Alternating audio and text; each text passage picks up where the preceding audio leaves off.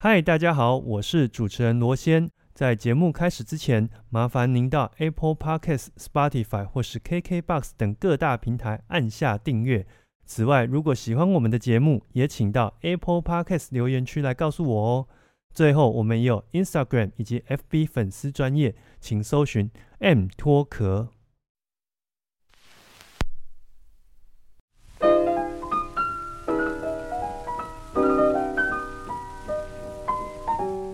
我是罗先，欢迎收听 M 脱壳 Music and Talk。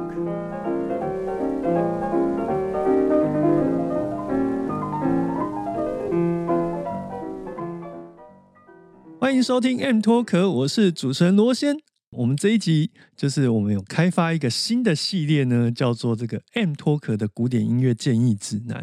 那会做这个呢，其实是一部分是因为我自己本来就喜欢听嘛，然后。刚好呢，呃，我身边的这个朋友当中，之前有来上过我们节目的宇翔吼，他自己本身也是这个对于古典音乐的版本啊，有一些研究跟心得。那我就想说，哎，那这样的话，我们可以其实定期两周，我们来录一个建议的指南，然后去聊一聊古典音乐的乐曲一些比较有趣的桥段。然后去做一些背景的分析跟整理。那除此之外，宇翔这边也会为我们提供就是各个乐曲有的不同的版本的一个比较。版本的比较，这个本身在听古典音乐当中，它就是个乐趣的。因为我们都知道说，同一件事情啊，不同的人来看，可能都会有不同的结果。那更何况古典音乐，它其实是一个高度这个需要。艺术家这个观点去看待一个曲子不同的一个角度的一个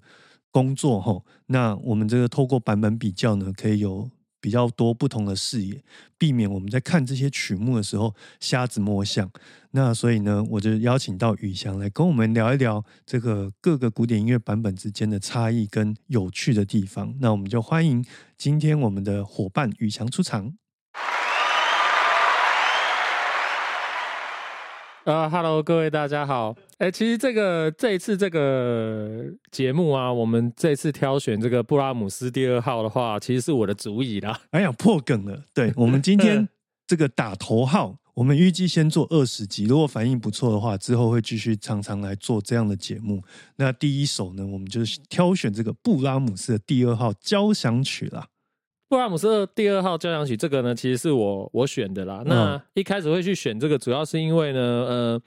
我之前在那个音响店的时候，然后我特别就是有去听这个这个曲子，然后那时候呢，其实是被他的那个第二乐章所所吸引啊。嗯，然后后来我就开始就是反复去听，然后大概也有累积了可能十几二十个。版本的听，嗯，对，但是今天我们不会都讲了，我们可以就是挑几个我觉得比较比较能大家可以听出很大的差别的那些版本去做比较，那这样子大家会觉得哎比较有趣一点。哎，讲到这个版本十几个，其实大家就不用太讶异哈。如果说诶，听我们节目对古典音乐比较没那么熟悉的朋友，这边稍微做个这个预防针跟解释一下，就是说，其实像这种比较经典的曲目，尤其是这种布拉姆斯，已经是一两百年前的东西，这经过了这个整个唱片工业的洗礼啊，动辄这个四五十个版本，其实都是家常便饭。那我们常会看到，就是说，有可能是。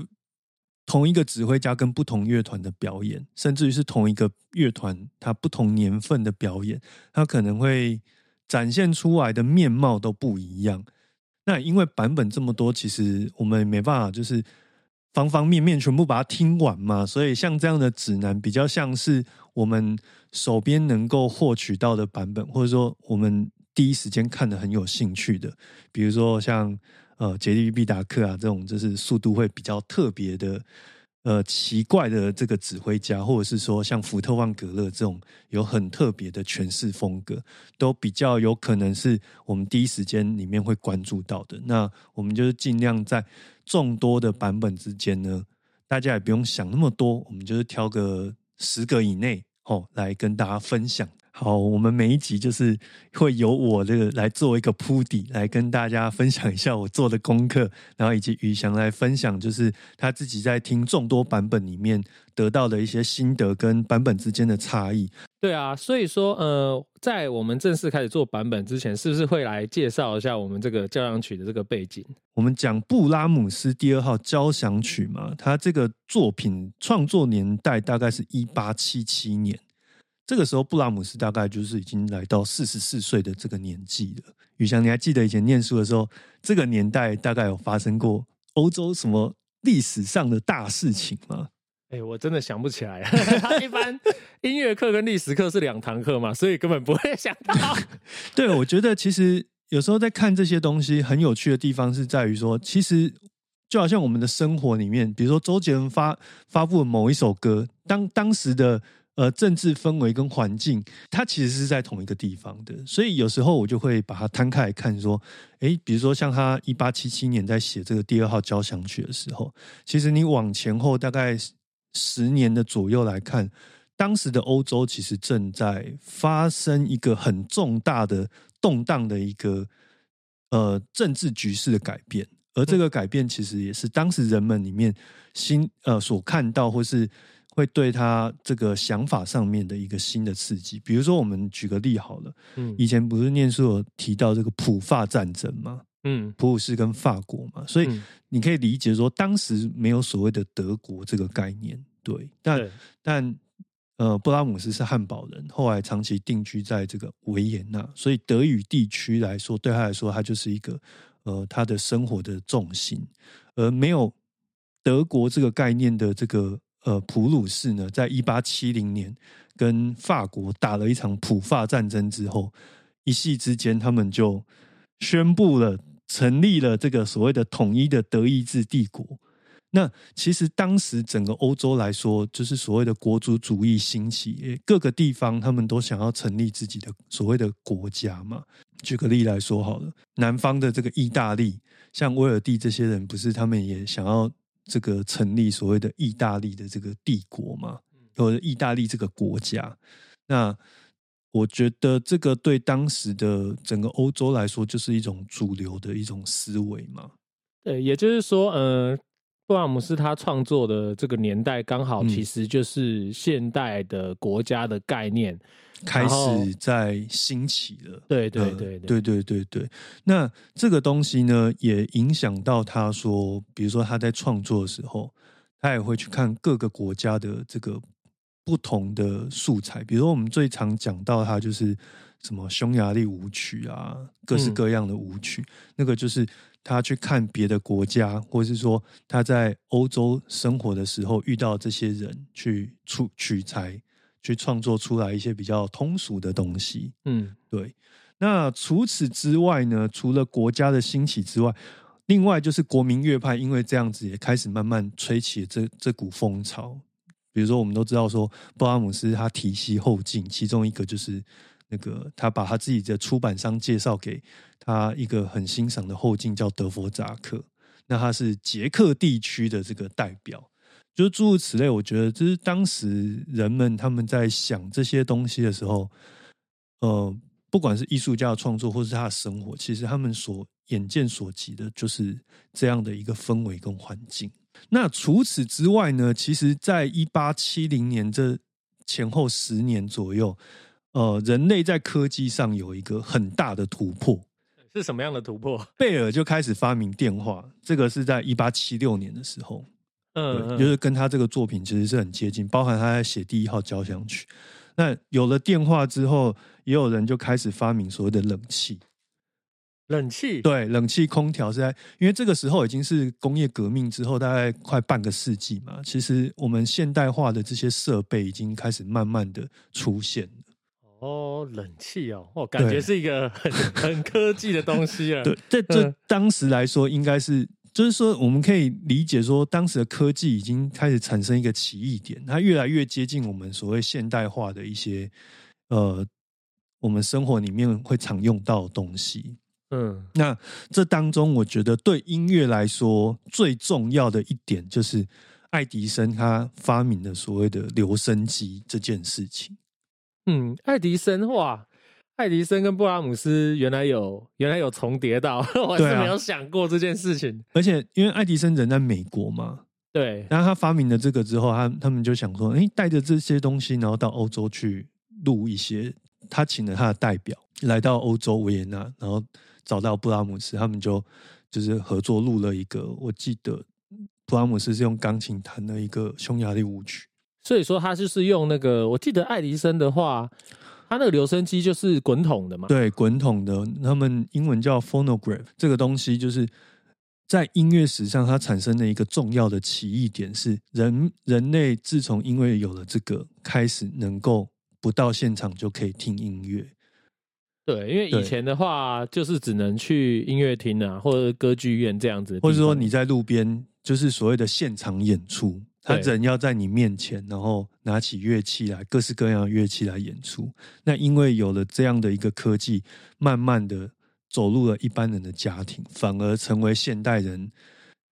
近代人他们在聆听音乐上一个很重要的一个呃吸取音乐知识的一个方式。就从此以后，呃，除了现场音乐在之外，又多了不同的选择。对，然后比如说你以前，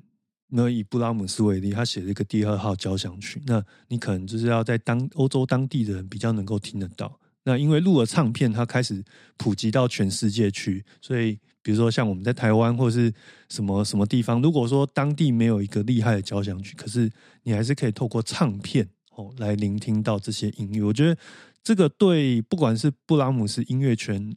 各各各方各面来说，这件事情都是呃非常重要的奇异点。那也因为这样，我们现在有四五十个到上百个版本可以比较，这样子。对啊，所以其实科技真的影响艺术，从这个角度来看，科技嗯真的影响艺术蛮多的。对啊，因为它让声音这件事情能够从空气当中被捕捉下来，然后承载在唱片上面，销售到全世界各地去。哎，那如果是这样的话，那换一个角度来讲，那属于这个布拉姆斯，因为他是一个音乐家嘛，那嗯，那作为一个音乐家的时候，那他有没有什么相关的背景，然后是跟音乐的发展有关的？因为我们刚刚是聊科技嘛，对那，在就是音乐整个欧上面，洲欧洲的发展。对啊，那在音乐上面，他在创作的时候，这个一八七七年有没有什么比较重要的？我觉得布拉姆斯在当时这个环境底下，就整个音乐圈的发展，它是一个蛮蛮奇特的角色。我会称之为三明治的一个状态。所谓三明治是什么意思？就是说他自己在意志上传承了贝多芬，然后舒曼、孟德尔颂这些人创作交响曲这种纯粹音乐的这种意志。哦，就是说我们音乐就是用音乐来做这个决胜负这样子，然后不要去下什么标题。那通常我们会看得到那些标题，很有可能是出版商在为了要卖谱的时候去去协助他这个呃事业上的发展。可是另外有一派的人，就是把音乐带往就是下一个纪元去，就是类似李斯特或华格纳这些人，他们不仅是所谓的技术上啊，用很多大胆的和声之外。我觉得更重要是，他们让音乐被赋予的某一种意义的存在。比如说，呃，我们写一段主题，那这个是某某人哦，这是奥菲斯，或者是说在歌剧里面这样子一个主题，它像是象征的一个呃，比如说像在《指环》里面，这个象征的是巨龙，是宝剑，是英雄，就是类似这样的呃，用动机或者是主题去命名，然后让音乐整个好像多了一个行销的一个。借口哦，然后让大众可以更轻易的去感受到说，哦，原来你在对我说一个故事。可是这样的东西，其实对当时的音乐圈来说，它是呃一个比较先进，而且是很多的音乐家都趋之若鹜的。可是布拉姆斯他反而是呃站在另外一个浪头上，认为说，我们这个写音乐就是要音乐为本，那。不要去搞那些有的没的这个行销的一些话题存在。其实啊，现在像这样子在艺术的这种领域，或者是说在文化领域上，其实这样子的争论其实都没有断过啊，可能只是他讨论的对象不同而已。像我们刚刚讲的这个布拉姆斯跟华格纳之间，就是说哦，一个是纯粹音乐，然后一个是标题音乐，那个感觉就好像是，比如说呃，哈利波特，哦，就会有人讲说啊，小说哦改编成电影，那那电影可能就。会有人觉得说，哦，电影因为角色是决定好了，然后所有的东西都都是拍好给你，你就失去了想象说，哦，巫师是什么样子，然后魁地奇是什么样子，对，会有一种那样的感觉。那相对来讲说，在布拉姆斯的观点里面哦，纯粹的音乐其实就是一种把那个想象空间可能是留给听众，你自己去赋予它什么样的意义，或是你也可以不赋予它任何意义。对，就是他他会有一个暧昧的的角色的定位在。那可是华格纳的话，他就是会很清楚，就是说哦，龙是龙，宝剑是宝剑，对之类的。那他会有比较。就是说，他主动来告诉你说：“哎，我其实这音乐就是这样。”那这个连接对人的认知来讲，其实是很强烈的。他会把它以后只要听到这个这个这一段旋律，他立刻就会连接成一个实体的东西。对，比如说他们会常用一种手法，比如说哦，我写这个是一个巨龙的形象，但是如果同一个东西它变成小调了，或是另外一种写法，可能这个巨龙正在萎缩，或是它的它的这个呃影响力正在下降。诸如此类，就好像在设计一个很大型的 program，然后这个城市里面，你你可以下去呃去做任何的变化。布拉姆斯他就完全不是走这一套。那讲了这么多呢，其实呃，另外刚刚有讲到，就是说关于这个三明治的一个地位嘛，就是在于说，其实他也背负着这个过去的这一些呃很巨大而且沉重的一些包袱，比如说。来自于贝多芬九首交响曲的这个阴影哦，笼罩着他，使得他第一次发表交响曲的时候，其实已经到四十三岁，也就是一八七七的前一年，一八七六年。我们回过头来看，其实这个时间点对布拉姆斯来说，他不仅是处在这个所谓的巨人的阴影以及这个新的浪潮之中，对他自己来说，他也。是另外一个呃，在事业上的一个奇异点，是在于说，他这一段时间他写了非常非常多，我们现在经常在音乐会上或者是讨论布拉姆斯的时候会听到的作品。这当中有什么呢？包含了我们刚刚提到的第一号交响曲。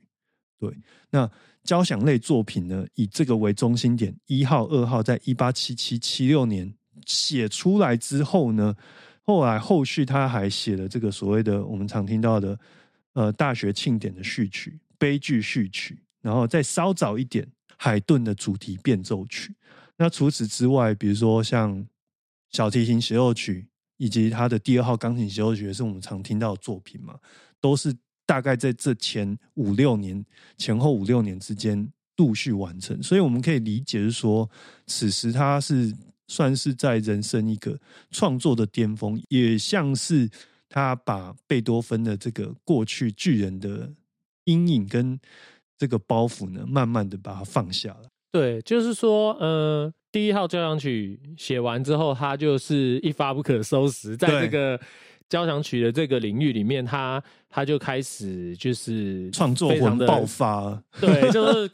非常的高产，然后陆续就是开始不会对于创作交响曲，然后会想到贝多芬，然后就没有办法前进的这个状态，可以说是就是克服了这样的。就是对他来说，这个人生已经开始是走向下一个纪元，而且这个时候他。大量的在创作所谓的纯粹音乐的时候，我觉得他的技法本身来说也写得越来越纯熟。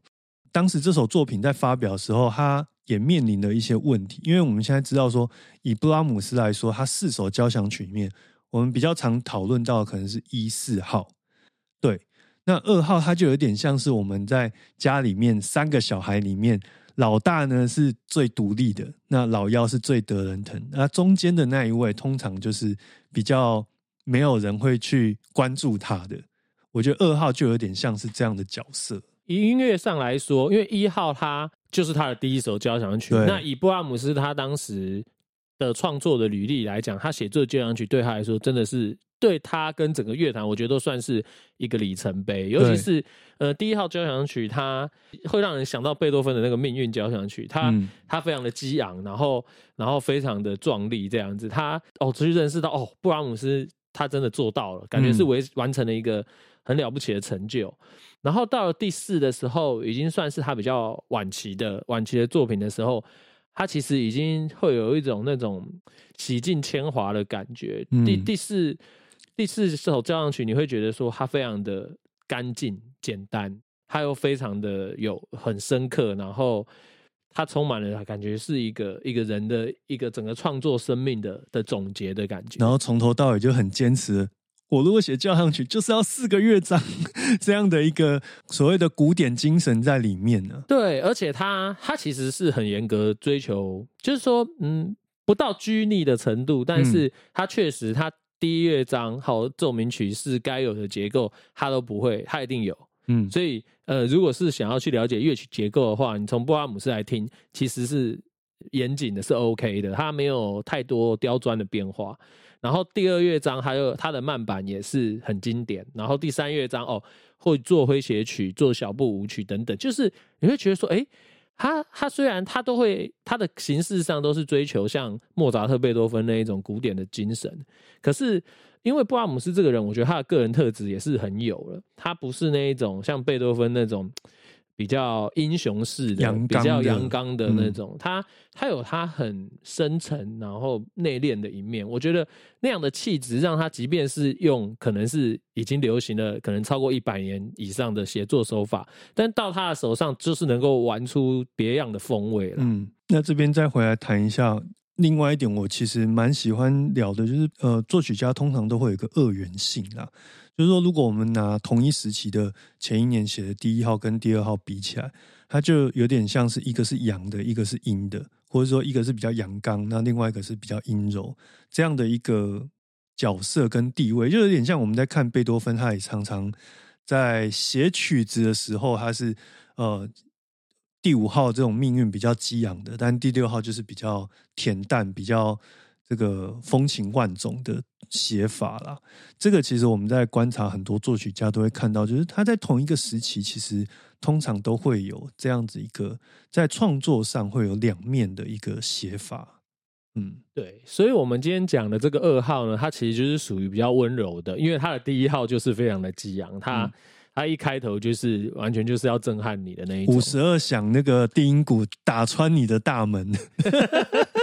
对哈哈他直接就是呃有点类似像贝多芬那样子，他就是用一个非常震撼的开场，对对啊，相比之下，这个第二号呢，哈哈就是一个比较温柔的处理但是呢，各位听过我们今天的节目之后，你就会对二号比较有印象了。我也是做这个节目才发现，哇，原来布拉姆斯这个曲子被我遗忘了这么久。就是我听二十多年的古典音乐以来，我这辈子第一次花这么多时间听这个曲子。对，那接下来呢，就是这二号的四个乐章的内容，我们就是交由这个。版本比较，宇翔这边呢，来为我们聊一聊他的观察跟这个曲目的一个聆听上的重点。那因为这一集是我们第一集的版本比较嘛，那所以说我有一个比较统一的去讨论，就是说，哎，这个指挥是什么风格？哈，会有一个比较。统一的这个说法，那因为我们未来还会去做做很多集的这个交响曲的曲目解说，所以很多因为指挥家真的太多了，所以我会希望说把指挥家做一些大致上的分类。然后我今天就是会用会用这个布拉姆斯第二号当做例子，那大家可以一边去呃，我会一边去介绍说我把指挥家分成几类。然后我会建议说，哎，如果你想要感受我讲的这个风格到底它是怎样的话，啊，大家再去听那个这个作品里面的一些特别特别的段落。那这样子之后，大家就会大概知道说，哦，我我是怎么去看。指挥去诠释音乐的这件事情，那往后我的作品，我们在讨论的时候就会有一个大致的方向，这样子。那我们今天这一集也会在资讯栏里面吼整理一些播放曲单，那采用 Spotify 这个平台，因为可能是大家比较大众，那大家也可以去按图索骥到你自己常用的平台去把它搜出来来聆听，那就是试图想要让大家透过聆听这样的方式呢。呃对这个曲子或者说对古典音乐产生一些新的兴趣？我要开始来讲说，第一个，我我定义上面第一种风格，我是把它称之为就是说客观风格。客观音乐有所谓客观，对，事实上呢，就是客观这个概念，事实上是说，嗯，我在看这个我在看这个乐谱的时候，其实这取决于你怎么去看乐谱。那首先就是我在看这个乐谱的时候，我把乐谱跟我视为两个独立的个体。这个时候我在看乐谱的时候，我是看整体的，然后我是去看说，哎，这个作曲家他他的他的这个巧思在哪里？我去捕捉一些比较我说称之为比较自信的段落这样子。然后在音乐的执行面上面，我也采取说，哎，可能木管、铜管、弦乐之间的交互作用，我会去考量的是整体的平衡性。那我这边会讲一个例子，因为其实这样讲还是可能对听觉上来讲可能不容易产生连接，所以我这边就会举例说，等一下我在放的，等一下我们要放的那个段落里面，大家可以去试图去抓一下它那个木管的声部，比如说，嗯呃单簧管、双簧管，好这样子的声部，而可以去听一下它怎么去把。透过这个木管乐器去连接那个铜管跟弦乐的部分，嗯，那我我还有一个比喻，就是说，哦，这种客观的风格，你会感觉这个音乐像是在盖一个里面都是机关的城堡。那这个时候，他你你去体会这个音乐的时候，你就感觉像是哦，这个城堡里面它有很多的机关，你可能哦，像那个电影里面演的，你可能把一本书抽出来之后，然后整个门就翻转了，到另外一个房间，然后会有一些齿轮啊转动啊，对对对对对，就是你会觉得说，哎，特别的有意思。你你它的有趣点其实就是在于这些音乐的每个细节，然后它它互相之间的那种交互作用。所以你你你。在听的时候，如果你对这样子的处理方式，你你特别有感觉的话，你就会觉得哦，我在一个好像都布满了机关的这个城堡里面，然后我玩的很开心这样子。对，但是另一方面呢，有的时候听这这样子的，有有的时有些人他可能对这种版本可能就没感觉的时候，我会觉得啦，就是没感觉的时候，听久了就会觉得说哇，这听这个实在是太累了，我很想放弃，就是会觉得哎。他他对你的大脑就是产生了一个很高的负载，这样子。而且这样的演出通常是不是他对于乐谱的解析是非常高的？也就是说，不管他执行度上来说，或者说我们可以听得到整个乐谱啊，整个呈现的形状也好，或者是什么段落结构都很清楚。对他，他一定是对于整个作品的通盘性的掌握，然后。他已经先有掌握了，可是他并不是说一次全部丢出来，他可能是，呃，他把它做成一个，就是我刚刚讲那个机关城堡，它它表面上是城堡，但是里面都是机关，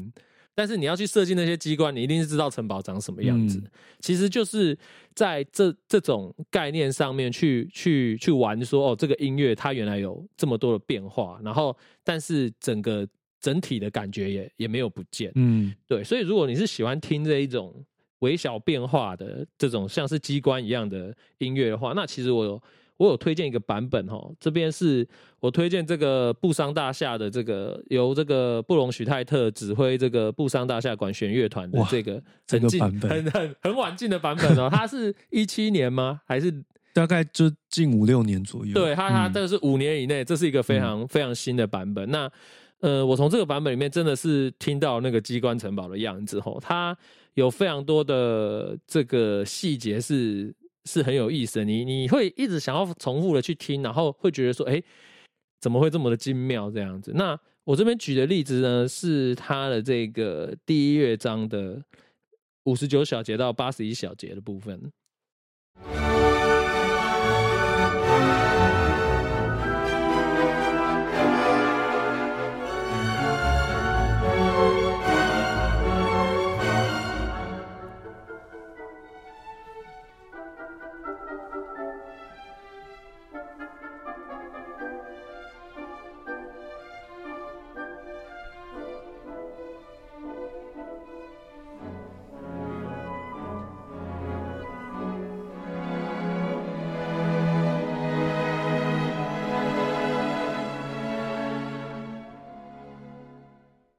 一段其实我们会听到他木管跟弦乐之间的那个对话，嗯，然后那个对话一直堆叠，一直堆叠到他最后一个一个一个高潮，然后他前面的铺陈就是对应到后面的这个这个高潮，把把弦乐的这个音高拉到最高的这这一段，其实然后最后再放，慢慢缓缓的放下来。对，其实这就是我讲的所谓的这种这种类型的客观风格里面，它它会有一些非常精妙的处理。那它它不是说哦，你一开头就能猜到结尾，而是说你整段听完之后，你会觉得说哇，这怎么那么厉害？这样，嗯嗯嗯嗯嗯。而且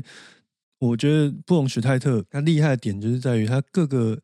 音量上的比例拿捏的都非常的恰到好处，然后全部融在一起。它不是个别每一个你听到的。一个声部，而是它是一个整体的概念对，如果你如果你听了其他版本，你再回头来听我们刚刚那一段，你会发现说，哇，它的它的弦乐跟木管声音是一模一样哦，这个音量是一模一样，这其实是非常困难的。那接下来呢？因为嗯，我们是一个乐章一个乐章，我们都会选。那接下来我要讲的，其实就是它的第二乐章，也是我我自己听的，真的是一开始我就是听到。在在音响店听到那个第二乐章，真的是非常的触动我，才才有一个动力去去开始真的去了解这整首作品的。那第二乐章里面，我还要再带另外一个指挥的风格，就是我把它称之为感性的风格。嗯，感性的风格就是它乍听之下其实蛮直接，就是说哦，我我我对这个曲子把我的感情带出来，嗯，然后我再把这个感情，就是我要投射，我要投射到这个乐团。让这个乐团能够发出我想要那个那个情绪去那个情绪，那因为乐团他他可以做很多事情嘛，那他他的目的就是想要把这个他心里面的这种感受，然后试图去不断的去放大这样子。而且通常一个乐团或者一个表演厉不厉害，我们都会在第二乐章里面看到很多的这个表现在里面。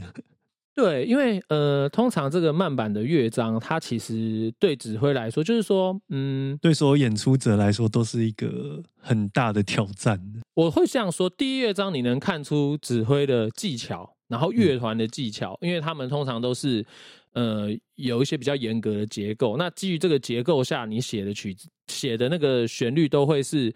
呃比较听起来会比较理性一点，比较是。你能够感受的是指挥的技巧，然后乐团的一个基本功。嗯，那可是，在慢板的时候呢，它更多的是那种你你可以听出这个指挥家到底特别在哪里。哦，有些人的慢板是很冷、很冷的，很冰冷，然后很很理性，然后他去剖析每一个长的音符里面的的这个的这个细节细节。对，然后有另一派的人，他他会在慢板去感受到他呃。憋在心里的能量，然后爆发的那一种，那种很强烈的激情。那我这边想要讲到这个强烈的激情呢，就是一定要来讲一下这个伯恩斯坦。这个这个是他大概在八零年代左右跟维也纳乐很紧密的合作的演出啊。对，就是呃，如果有稍微听过古典乐，如果稍微知道伯恩斯坦的话，就会就会能够理解说他是一个非常。感情非常丰丰沛的的指挥，然后他在演出的时候，就是就是会非常的激动，就是他的他的表情，然后他他的手势什么的，就是会不像是你。平常，如果你是看，比如说你会去看那个新年音乐会的话，新年音乐会大家都还在一个合理的范围内去去指挥。但是，如果你是看伯恩斯坦的指挥的话，你会觉得说，哇，他的那种撕心裂肺啊！特别是我现在听，我现在放的这个慢板，因为你会感觉到。他的那个激情，然后他他要带给乐团更多的不是什么速度、力度的这种表层的指示，而更多的是想要想要去告诉乐团说：“哦，我这里就是要，这里就是要有多么的这个悲壮啊、痛苦啊、扭曲啊这些情感，那都要都要让这个乐团去感受到。而且他应该是少数。”可以教维也纳爱乐怎么演奏奥地利音乐的人，他非常的有自信，这我是相信。他在纪录片里面有一个桥段呢，不过呢演演马勒，他就说：“嗯，你们根本就不懂如何演马勒这件事情。”嗯，说到底，他算是美国的指挥啦。对对对，他是这个算是呃摇滚乐里面有个英伦入侵嘛，他算是美国入侵吧，就是反攻回去。这个欧洲大陆来教这些欧洲人如何演奏奥地利音乐。对啊，真的是蛮有趣的。那我想说，我们就先来听一下，嗯，我们先来听一下。不过我们这边，呃，我们的录音版本都是都是不容许泰特的了。但是如果大家呃有兴趣的话，其实可以去找伯恩斯坦来听。那我们一样先去放一下这个第二乐章比较精彩的片段。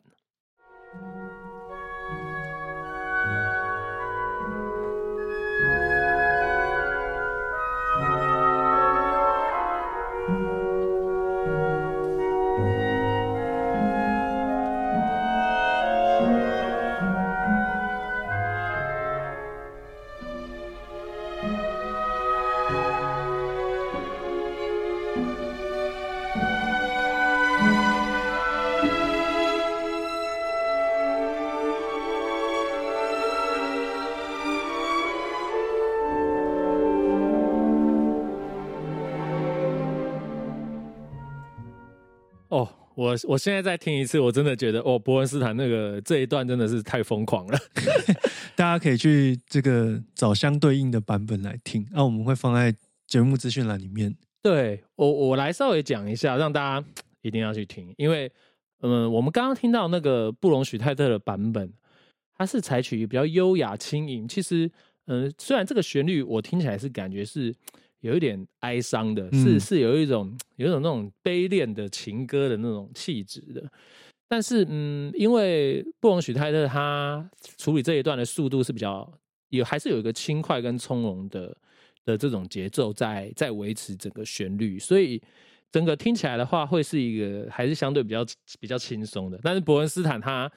他他应该是我记得他比布隆许泰特慢了足足可能有一两分钟，就是这个乐章第二乐章他就比较慢。而且慢慢了不止一点点，所以你那时候听的时候会觉得好像是每一步都非常的艰难。他刚刚听那个当当当当是是轻松的，我觉得听起来是相对比较轻松、比较清爽。对，但是但是伯恩斯坦你会感觉到他每一个音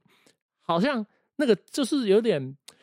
怎么讲，就是那个音应该是很轻盈的，因为他他的音符很短，他那个音符很短，但是。在伯恩斯坦的指挥下面，好像每一步都非常的沉重。对对，真的是有一种非常非常激烈的这个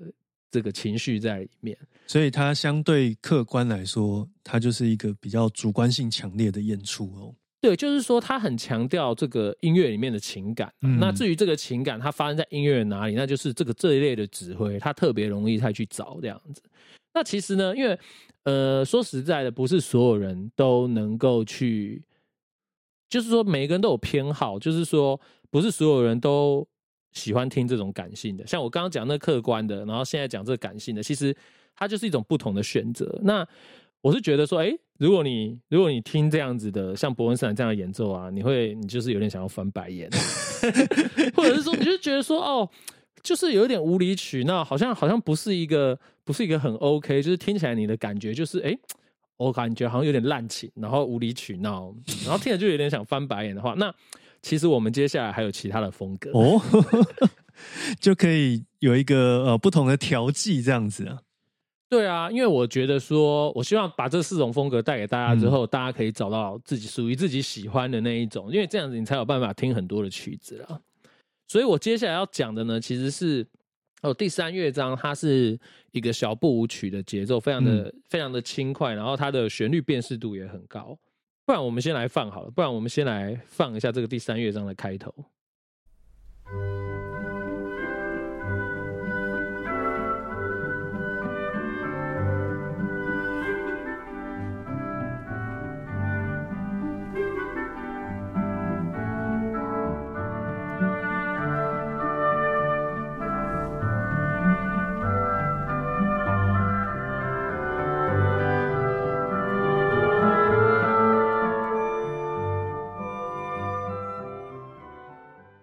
选这个就是怎么样考验耳力的时刻 来了。好，在这个第三乐章呢，我们刚刚稍微蕊过了，就是它里面是有八松管的，是乐谱上看起来是有八松管，然后各个版本听起来还真的很不一样对我们刚刚呢，就是确认了一下，就是我们还是放布隆许泰特嘛。那他第三乐章的时候，他用了一个很厉害的手法，就是如我刚刚讲的这种客观风格的手法。他呢，把这个巴松管呢藏在双簧管里面，嗯，就是它形成了一个非常和谐，而且因为我们刚刚有在第一乐章的时候有讲说，哦，它可以做到就是木管跟弦乐那个听起来比例听起来对，可以做到就是完全一样。嗯那他同样用一样的手法，让让这个八松管它垫在那个双簧管的下面，然后它垫的太好了，所以以至于我们几乎听不到它的它的存在。那好，那但是这里呢，我就要来讲一个这个在这个巴松管可以听到特别清楚的，就是跟不容许泰的完全相反，你可以在这个版本听到非常清楚的巴松管，就是那个 Gardener 贾蒂娜的这个版本。贾蒂娜是算是一个比较古乐器的演出嘛？对，那呃，说到这个古乐器的演奏呢，我这边也是让大家先稍微了解一下，就是说，嗯、基本上古典音乐当然都是古的，但是但是它的差异性是在于说，呃，这一类的风格，它会很强调说，我要还原现场。所谓还原现场，是说，哦，我硬体上面我用当时能够用的乐器。哦，就是说，哦，布拉姆斯一八七七年，哦，去研究说，哦，他乐器长什么样子，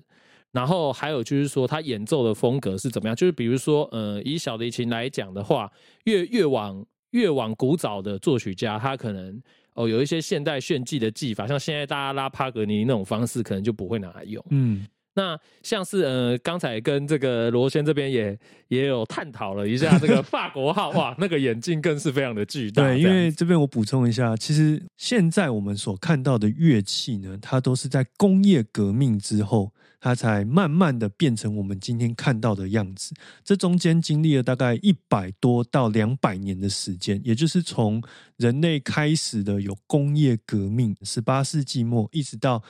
近代这两百年的时间，这中间不管是在材质上，或是说这个乐器的结构上，不拉不拉的各式各样的面向，吼，都有很大的不同。那其中管乐器，尤其是呃法像法国号、小号这种铜管乐器，以前呢是都没有按键的。我们现在所看到的按键，不管是活塞或是转阀，那个都是呃近两百年才有的。那在这之前，这种管乐器它就是我装了某一个调性的乐器，我只能在这个调性的这个泛音上面去吹奏，所以对作曲家来说，他们能够运用的幅度就很有限。那到了布拉姆斯的年代，其实他都还是呃在坚持着传统，使用这个所谓的 Nature Home 这种古法国号。所以说，其实呢，古乐风格它有一个很大的环节，就是说它硬体要还原，就是作曲家当时所能使用的硬体。嗯那在软体方面，其实也颇有讲究哦，就是说，比如说乐团应该怎么排列，就是说各个乐器它的位置在哪里，然后人数啊，要怎么去安排，都对不一样。就是说我等一下会讲到下一个风格的时候，会讲到那个乐团编制上的差别。但总而言之呢，就是如果说今天古乐风格一般来说啦，一般来说它的编制会缩小，嗯然后这个每一个声部的位置会改变。那比如说还有我还看过，嗯，弦乐是有一些只是站着演奏的，就是说不像是一般弦乐团，我们大家习惯大家是坐着。嗯，他甚至有的时候为了还原说历史当时的一个背景，样貌，对他嗯甚至会要求说你你有一些小提琴家一部分的这个小提琴手，他必须站着演奏。嗯，我们看早期一点的那种巴洛克乐团啊，巴洛克时期的演出，有的古乐它就是大家都站着，只有提琴呃古提琴手呃古古大提琴手他是坐着，对对，因为他要用脚夹那个。对对对，所以他必须要能够做的。但是剩余大家大家其实都是站着，这个都是跟当代的演出有蛮大的不同的地方。对，所以说其实呃，我我们今天介绍这个古乐风格的代表哈，这个贾蒂娜呢，他这个乐团呢叫做浪漫革命乐团。那这个乐团它其实呃。真的是名字取得相当的炫炮，那他的声音呢？他的声音其实也，如果你嗯，我会这样说，就是如果你已经很熟悉古典音乐，你如果也也听了不少的话，哎，你来听这个版本的话，你也会觉得，哎，怎么跟我以前的都不一样？然后你如果完全没听过哦，那你听到你听到这个古乐的时候，哦，它也会给你一个很大的冲击，你会觉得说，哎，我过去习以为常，我以为古典音乐是什么声音，那它就会打破你，它就会打破你的嗯，你的这个想象，这样子。所以刚刚我们这个寻找这个段落是第三乐章的一开头下去就是 oboe 的这个主奏。那在贾蒂娜的版本里面，你会听到一根一根的乐器是历历在目的。没错，特别是这个巴松管，大家可以来一起找一下，就是贾蒂娜巴松管在哪里这样子。这个跟各位想象的绝对是不一样。那再来呢，最后一个风格呢，我想要讲的是所谓的现代风格。我就想说，现代哎，现代嗯客观感性，哦，好像是都是不同，就是说听起来好像很抽象这样子。所以针对这个现代风格，我有做出我的解释啊。嗯其实我觉得总的来说，我认为所谓的现代风格就是强调力量，嗯就是说乐团要大，声音要厚，然后呢，要饱满。对，而且要清晰，就是说他追求的是一种，嗯，我会讲说现代的美，就是说他他跟古乐我觉得有一点相反的概念是在于说，他强调的是一种就是嗯打破传统，然后追求一种理想性的，对，然后追求一种呃所谓的完美主义。那嗯、我会说这样子的风格，它其实乐谱对于看待乐谱这件事情上，它它会有一定的精准度，就是它会是呃对乐谱也是很重视，就是说像客观风格一样，对乐谱都是一样重视的。可是呢，他心里他心里会有一个比较具体，就是比较具体，然后有有目的性的、有嗯目标的、有标准的去有一个很标准的美感。他为了要去达到，然后他去看这个乐谱，所以他就不是一种绝对的客观，他有他对于这个美有一个比较比较具体、很清晰的的追求。对，就是所嗯谓的，比如说我今天要指挥，那我就要有一个，在我的想象里面，这个东西要是一个有权威性，嗯然后它要是一个可以放诸四海皆准的这种充满野心的的这种诠释。嗯对，他会追求一个心理很标准的一个完美的的这种境界，就是有一种氛围是感觉是你就听我的就对了。没错，嗯就是这么霸道，就是一个 霸道总裁系不列是现代风格，是霸道风格这样子。不过这个其实也反映了，因为通常这个时期的唱片大概是一九六零年到八零年，大概这二十年间所生产出来。那我觉得还原一下当时的这个背景，就是人类在那个时候其实，呃，因为录音技术已经走到一个算是比较开花结果的时期，所以各家唱片公司针对各个曲目，它都要有一个属于他们观点跟他们的版本的见解，那就会和找世界上各大管弦乐团这个知名的来做长期的合作。对，那我在讲这是标准的美感哦，这到底是什么样？具体来说，到底是什么样的感觉？我这边其实有做一些补充啦，就是说，呃，如果大家有看过，比如说体操，嗯，或者是说花式溜冰啊，这是对都是一个运动项目嘛？那它是不是说，呃，你会先做一个做一个运动，做一个大家都会做差不多的动作，可是最后裁判会给一个分数嘛？对，看你的力量跟美感的表现性是怎样。其实我会觉得说，这样子的指挥在处理音乐的时候，你就会想到这种运动的项目，就是你会感觉有一种竞争感。嗯然后，可是它的竞争不是单纯的速度最快的赢哦，不是这种竞争，而是一种比较综合性的，就是像呃体操做一些高难度的动作，但是你又要能很优雅啦，你不能够肌肉失去控制然后跌倒嘛。嗯所以说，它相对于就是其他的风格，它其实是有一个很明确的标准，就是对于美这件事情，它有一个相对明确的标准嘛，不然是没有办法打分数的。所以，呃，如果大家呃对于这个现代风格有感觉的话，可能多半你就是更喜欢。更喜欢这种体操啊、花式溜冰或者是芭蕾舞这样子的这样子的活动啊。而且这些版本，我觉得对于如果说我们刚开始接触这个曲子来说，它不次是一个呃很好入门的方式哦。对，所以呢，讲到好入门呢，我们就来介绍一下万恶的，没 有这个造成了这个大量的版本的这个唱片压制机卡拉扬嘛，没错，讲到这个现代风格，其实我觉得或许很多听众已经猜到了。我现在要介绍就是卡拉扬指挥柏林爱乐的这个这个录音。那卡拉扬的风格，我想去连接到芭蕾、体操这些这些运动，我想我想应该是大家会蛮有代入感的啦。对，而且这个他执掌柏林爱乐这三十多年的时间，很多曲目是每经过十年他就再来一次，因为那个时候的录音技术大概十年是一个奇异点啊，是一个突破点，所以他都会掌握最多的资源，然后掌握最多唱片公司的关注。然后去达成他个人这个美学上的一种体现。对啊，而且我觉得刚刚罗先讲一个很好，是说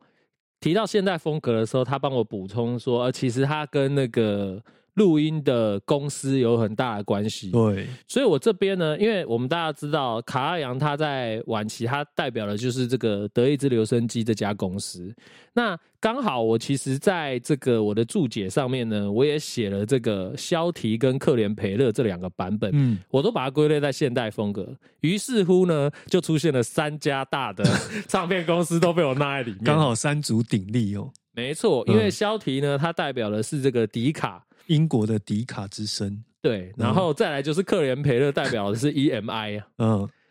那最后就是卡拉扬代表是德国的这个我们所谓 DG 啦，德意志唱片公司，对，就刚好就是当时最炙手可热的这个三大录音录音的公司这样子。那你自己觉得这三个里面，一样都是代表比较现代二十世纪的这个成熟的管弦乐的录制吗？你你自己觉得这三个差异性在哪？这三种现代风格呢？其实我觉得卡拉扬啊，卡拉扬的风格是最最强烈的。嗯，就是说，呃，我其实对于，因为我知道有一些有一些文章，他可能会觉得说，哦，很多版本的标准版，他会去选卡拉扬。对，那呃，对我来说，他或许是有足够的权威性去代表一首曲子的，它的分量是绝对够。但是对我来说，其实。他是算是剑走偏锋的指挥，在我的认知里面，因为呃，现代风格就如我刚刚所讲的，就是说我既然提了四种风格的话，我就会觉得说这样子的演奏只是代表四分之一的的面貌而已，嗯，它终究不是展现全貌。对我来说，哎，伯恩斯坦这样子很很激情的也很 OK。那像这个海丁克这种客观的哦，他注重细节哦，这种方式也 OK。所以其实我会觉得说，嗯，当然。现代风格，我们都说他霸道总裁嘛，对，就是他，他会让你有一种很强的权威感，你会觉得说，好像音乐，好像古典音乐就是要这样才是对，嗯。但是，嗯，我觉得现在二零二三年，其实不不妨就是可以去多多尝试。那像肖提跟克连培勒，他们其实也是有，以肖提来说，他其实是我。我看那个《纽约时报》有一个很知名的乐评人啊，他某一个时期他特别在布拉姆斯第二号去选了肖提这个版本。你会听到的是，嗯，因为卡拉扬我觉得相对于肖提还算是比较热情的。肖提的音乐是真的是就是像是冰山一样，就是非常的非常的冰冷这样。它好像是那种什么埋埋在深处的什么冰层，然后挖起来看。然后里面就是有很多不同时代的化石，然后很整齐的这样子 排列起来，就是你会觉得哇，他的音乐怎么会这么的，怎么会那么的整齐？然后他的那个音乐的结构就是非常的、非常的严谨，就是你数那个拍子啊，就是非常的准。然后，然后他也不会去做那一种很慢的音乐，所以他反而没有什么弹性在里面的。对，我觉得他他有一种很强的刚性，就是像我刚。呃，讲到就现代风格，其实某种程度上会有给人那种阳刚的感觉。天哪，我好讶异哦！因为你讲的这个肖提应该是芝加哥交响的版本吧？哎，对对对对对，他他他跟他的子弟比，因为他录布拉姆斯其实比较没有说什么录个两两轮三轮，就是其他曲目或许还有，所以肖提能够讨论到的布拉姆斯交响曲，应该就是他跟芝加哥那唯一的一次。那那一次，老实说，我在很年纪很小的时候也买了，买来听过，然后呢，没什么感觉，我就把它卖掉了。就是你会对，因为芝加哥最有名的就是它的铜管，就非常的响亮饱满。但是像布拉姆斯这样的曲目，其实可能就没有那么适合这样子一个表现的方式。可是经经过宇翔这样特别的又把它抓出来讲，我似乎。想起了当时去听这这个版本我自己所忽略掉的部分？这个也是因为那个《纽约时报》的有有特别去点这个版本，嗯那我才我才我才去听的。因为肖体严格来说，我会觉得说，呃，以这首曲子来讲，它确实是比较比较冷静一点。比较冷静，因为布拉姆斯就是那种外表含蓄，但是内心很火热。对，那我觉得这样子的音乐，可能他把它处理的就会太过冷静了，这样子。嗯嗯可是嗯也其实肖提肖提这个，我觉得你如果听别的版本再回来听的话，你会觉得很有趣。嗯，但是如果你第一个版本就是他的话，你可能就不会喜欢这首曲子。好，所以我必须要收回前面，就是 消体的可以先略过，可是在你经历过一番人生的这个 这个关于布拉姆斯的一些历练之后，再回来看，会有不同的这个见解，这样子。对啊，哎，那我们我们有放过第四乐章吗？来放一下，放一下。好好好。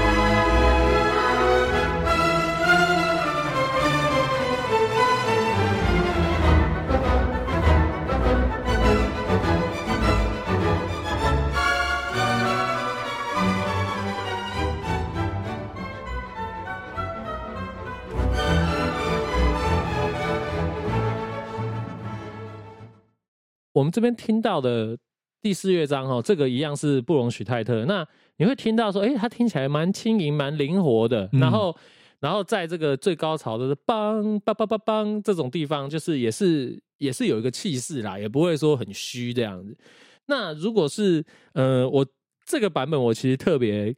建议可以去翻肖体的来听。对，因为因为它这里面是有很多那个弦乐的，就是小提琴、中提琴、大提琴这个声部嗯去堆叠那个、那个肢体。那它那个有一个厚度啦，那个厚度其实你一听看看肖提的那一种拳拳到肉，拳拳到肉段真的就是四个字，就是真的拳拳到肉。每次提到肖提，就是经常会会拿这四个字来形容他的演出、啊。对他，他这一段真的是他他的力量是很足的，嗯嗯，跟布隆许泰特这种比较是灵动的感觉，其实是有很大的不同。我我其实觉得这一段来讲的话，真的是可以推荐大家去去试试看，这样。好哦，所以今天我们就是有提到了四大的这个版本上的呃四个不同的面向。那事实上，在众多的这个录音版本里面，这四个面向或许都是其中的一个代表性。那比如说，我们可能今天比较没有时间提到福特万格勒，他就是可以融合了各式各样的风格，在他演出里面，然后去做一个弹性上的变化。这个未来的曲目上有机会，我们会聊到像这样的指挥的风格。对对对，我因为我们是想说，我们接下来还有很多的曲目，然后透过这些曲目，我们也会带到让大家认识更多的指挥。嗯，那这个时候大家就是可以说，哎，不一定要照我们曲目推荐的指挥来听，你可以尝试不同的排列组合。我相信嗯对于你在听古典音乐这条路上，一定应该是蛮有帮助的。而且现在因为是串流时代，你只要在这个呃 Google 或是呃 Spotify 各式各样的平台上面打入关键字，你都可以轻易的听到十几、二十种，甚至于是三十种版本的这个比较跟差异。这个是其实对于聆听古典音乐来说，如果呃手边的银弹没那么多的话，是一个非常好的一个方式。对啊，这也是回应到我们最后总结，就是这个版本比较，我们我们去做这企划的的一个初衷啊，嗯。就是说，现在因为有串流平台的关系，你要去做版本比较的成本已经是大幅的降低了。嗯，所以我会觉得这个时候呢，透过 podcast 这个方式来来介绍大家去听，其实是一个很划算，而且呢，我相信这路上大家的收获也是一定是会非常丰富。这样对啊，那我们希望说，透过这个节目来陪伴大家，在聆听的时候呢，有一个呃可以参考或是就当做是跟大家来聊天的一个方式啊。那今天呢，是我们这个古典音乐建议指南的第一集哦，布拉姆斯第二号。那下一集呢，我们题目已经先定好，就是贝多芬的第七号交响曲。这首曲子也是呃，算是聆听古典音乐，我相信陪伴很多人生活经验的时刻啦。对，那我是 M Talk 的主持人罗先，我是宇翔。那我们今天节目就到这边，跟大家先说声拜拜喽。好，拜拜，拜拜。今天的节目就到此告一段落喽。喜欢今天的节目吗？如果你有任何想法的话，欢迎到我们的粉丝专业或是 IG，甚至于是其他 Apple Podcast 等各大平台来告诉我们哦。此外，如果你还想收听其他关于音乐类型的节目，也欢迎到 M Talk 里面找你有兴趣的节目来收听哦。